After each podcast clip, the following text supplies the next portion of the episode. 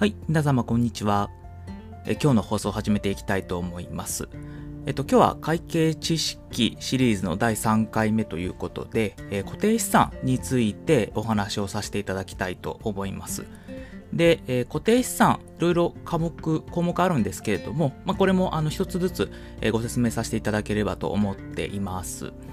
で、えーっと、まずですね、流動資産の時にも少しお話ししたんですけれども、あの固定資産ってと、まあ、流動資産っていう区分があります。資産にはですね、資産には流動資産と固定資産って区分があって、これがどういう区分で分かれているかっていうところについて、まずちょっと簡単にお話をさせていただきたいと思います。で、えー流動資産と固定資産を区分するルールっていうのが2つありまして、えーまず1つ目が、えー正常営業循環基準と呼ばれるもの。で、2つ目が1年基準と呼ばれるものです。で、えーこの最初のですね、えー正常営業循環基準っていうので、まず区分けをして、で、その後で1年基準っていうのを使うっていう形になります。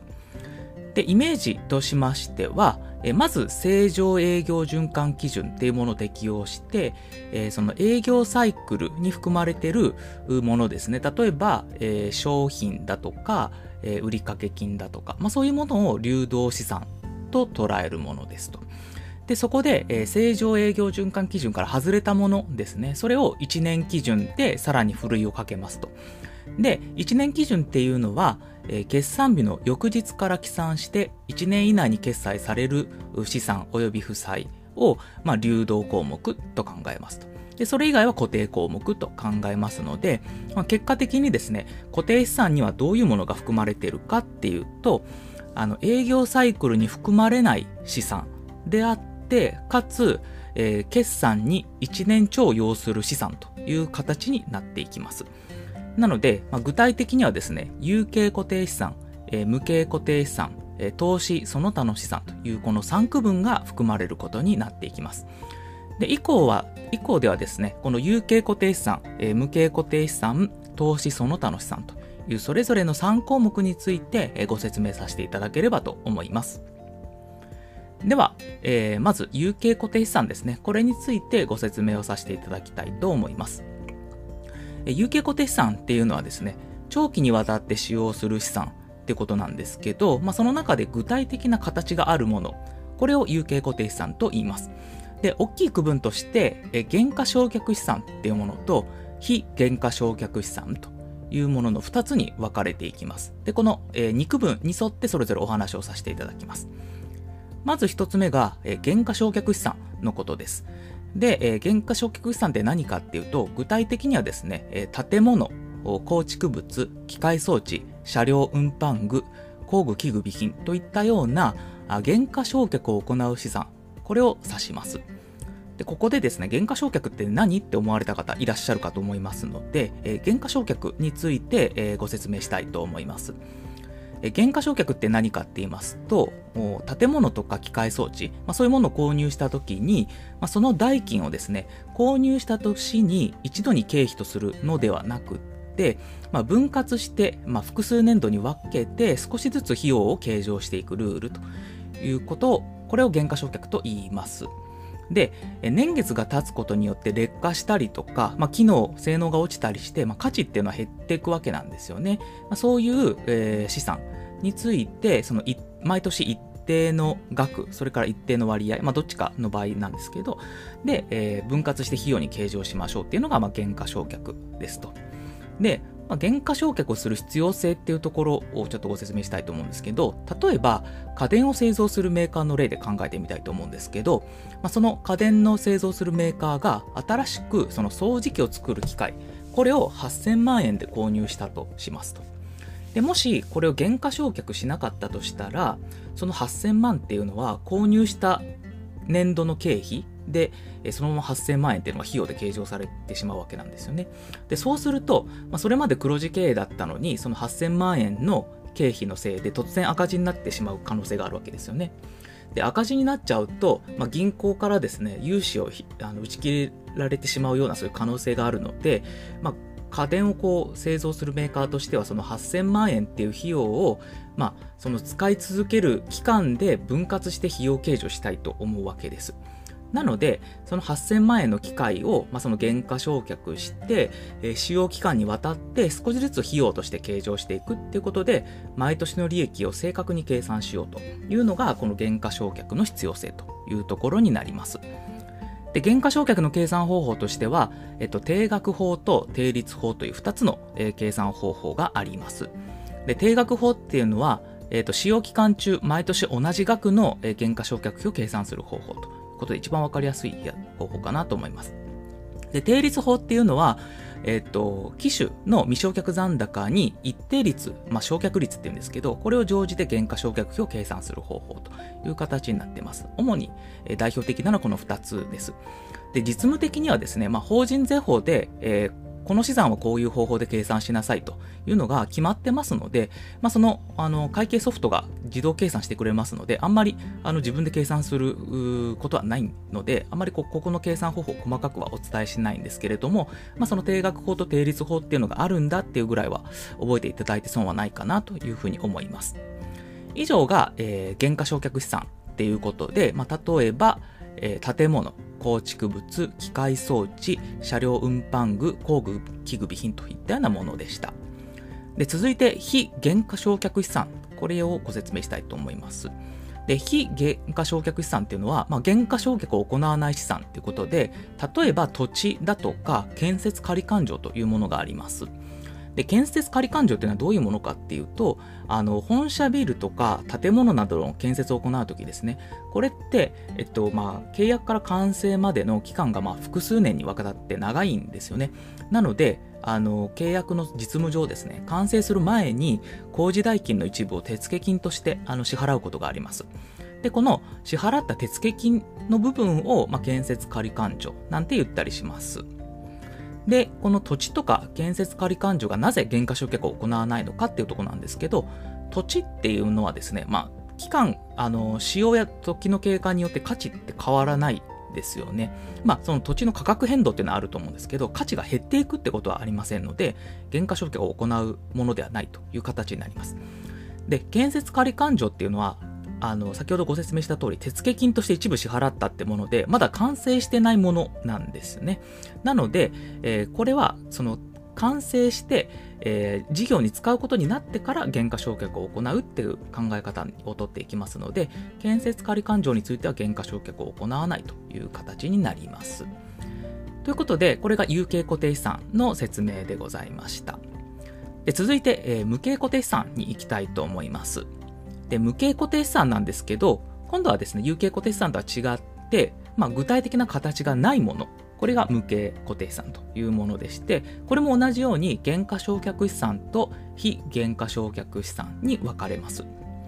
で、えー、無形固定資産における原価償却資産の代表例でいきますと、のれん、ソフトウェア、特許権、これが挙げられます。で、ソフトウェアと特許権ってなんとなくわかると思うんですけど、のれんってあんまり聞いたことないかなと思いますので、のれんについてご説明したいと思います。えのれんとはどういうものかって言いますと、企業が M&A、あの買収とか合併ですよね。で、支払った金額のうち、え買収先企業の純資産を上回った差額、これをのれんと言います。ちょっと分かりにくいと思うんで、数値例でご説明したいと思うんですけど、例えば、えー、時価純資産が7000万円の会社を、えー、買ったとしますと。で、その購入価格が1億円だったとします。そうすると、のれん代っていうのは1億円、えー、価格1億円、マイナス時価純資産の7000万円で3000万円。これがのれんっていう形になります。で、今、あの、時価純資産が7000万円の会社を1億円で買ったっていう場合で考えたんですけど、なんでこの差が出るかってことですよね。あの、7000万で買わないのかって話なんですけど、これはですね、あの、M&A の価格については、あの、様々な無形資産であったり、買い手の期待値などが含まれていたりすることがあります。あの、無形資産ってどういうものかっていうと、あの、例えば、その従業員の方だとか、顧客リストだとか、そういう、こう、貸借対照表に載っていないんだけれども、まあ、価値があるもの、まあ、ブランド力とかもまあそうだったりするんですけど、そういうものがまあ含まれていたりするので、大体ですね、自家純資産よりも高くなることがほとんどなんですね。なので、簡単に言うと、その多くの場合において、M&A 価格っていうのは対象企業の財産を全て足しただけの価値よりも高くなるってことが通常になるので、まあ、のれん代っていうのが発生するという形になります。えー、以上が、えー原価償却資産の代表例ということで、のれんソフトウェア特許権ということでした。で、続いて、え非原価償却資産ですね。無形固定資産の非原価償却資産として代表的な例としては、借地権、それから電話加入権、これが当てはまります。で、借地権っていうのは、えー、土地を借りて家を建てる場合に、その土地を借りる権利、これを借地権と言います。で借地権は、まあ、土地と同じような考え方で、えー、使用によってその価値が減らない資産と考えられるので、減価償却は行わないという形になります。で、また、電話加入権、これなんですけれども、え、ー、と、これはですね、NTT 東日本だとか NTT 西日本の、えー、加入電話回線を契約するための権利ということで、まあ、施設設置負担金とか言ったりします。で、これもあの電話加入権っていうのも土地と同じような考え方で、特にその使用によって価値が減るものじゃないので、減価償却を行わないという形になります。はい、以上で、え無形固定資産の説明を終わりたいと思います。で、最後ですね、え固定資産の最後の項目は、え投資その他の資産になります。これについてご説明したいと思います。で、投資その他の資産って何かっていうと、まあ、あの先ほどまでご説明した有形固定資産、それから無形固定資産に入らない固定資産、これを、まあ、投資その他の資産ということになります。で具体的に何が含まれるかっていうことなんですけど、えっと、代表的なものとしては、えー、投資有価証券、それから、えー、子会社関係会社株式、それから出資金、えー、長期貸付金、こういった項目が該当していきます。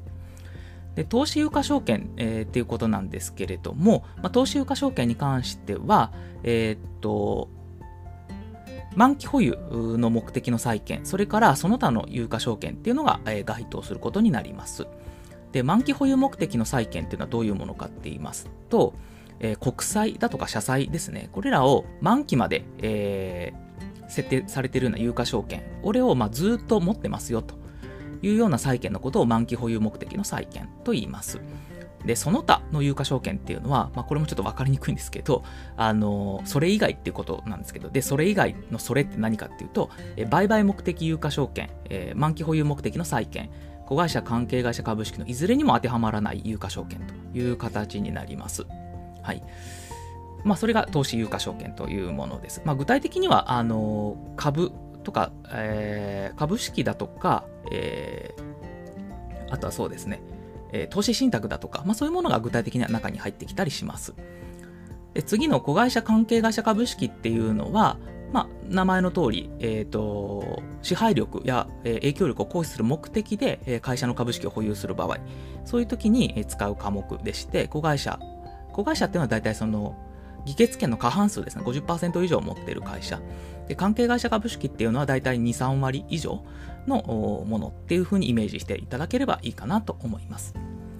で、続いて出資金ですね。で、これは、えー、っと、ある会社がその他の組織である、例えば組合とかですね、そういうところに投資したときに、えー、その投資の部分を出資金と言ったりします。で、まあ、有価証券と似たような感じではあるんですけれども、あの、株と違ってですね、その簡単にその他の人に譲渡できない制約も多いことがあったりするので、まあ、有価証券と分けて、えー、出資金っていう形で計上されることが多いようです。で、最後、長期貸付金なんですけれども、まあ、これは名前の通り、えっ、ー、と、回収に1年超を要する貸付金のことになります。ちなみに、あの、回収が1年未満の部分は短期貸付金として計上されますということです。はい。ということで、えー、今回はですね、固定資産についてお話をさせていただきました。固定資産に関しては、有形固定資産、それから無形固定資産、投資その他の資産が含まれるという形になります。で、今後の放送ではですね、えー、負債ですね、負債、それから純資産、えー、っていう項目をご説明して、で、その後に、えー、それで一通り、えー、貸借対照表のご説明は以上という形になりますので、それが終わりましたら、えー、貸借対照表の活用方法ということについても今後お話しさせていただこうと思ってます。はい。では、今日の放送は以上とさせていただきます。どうも聞いていただきましてありがとうございました。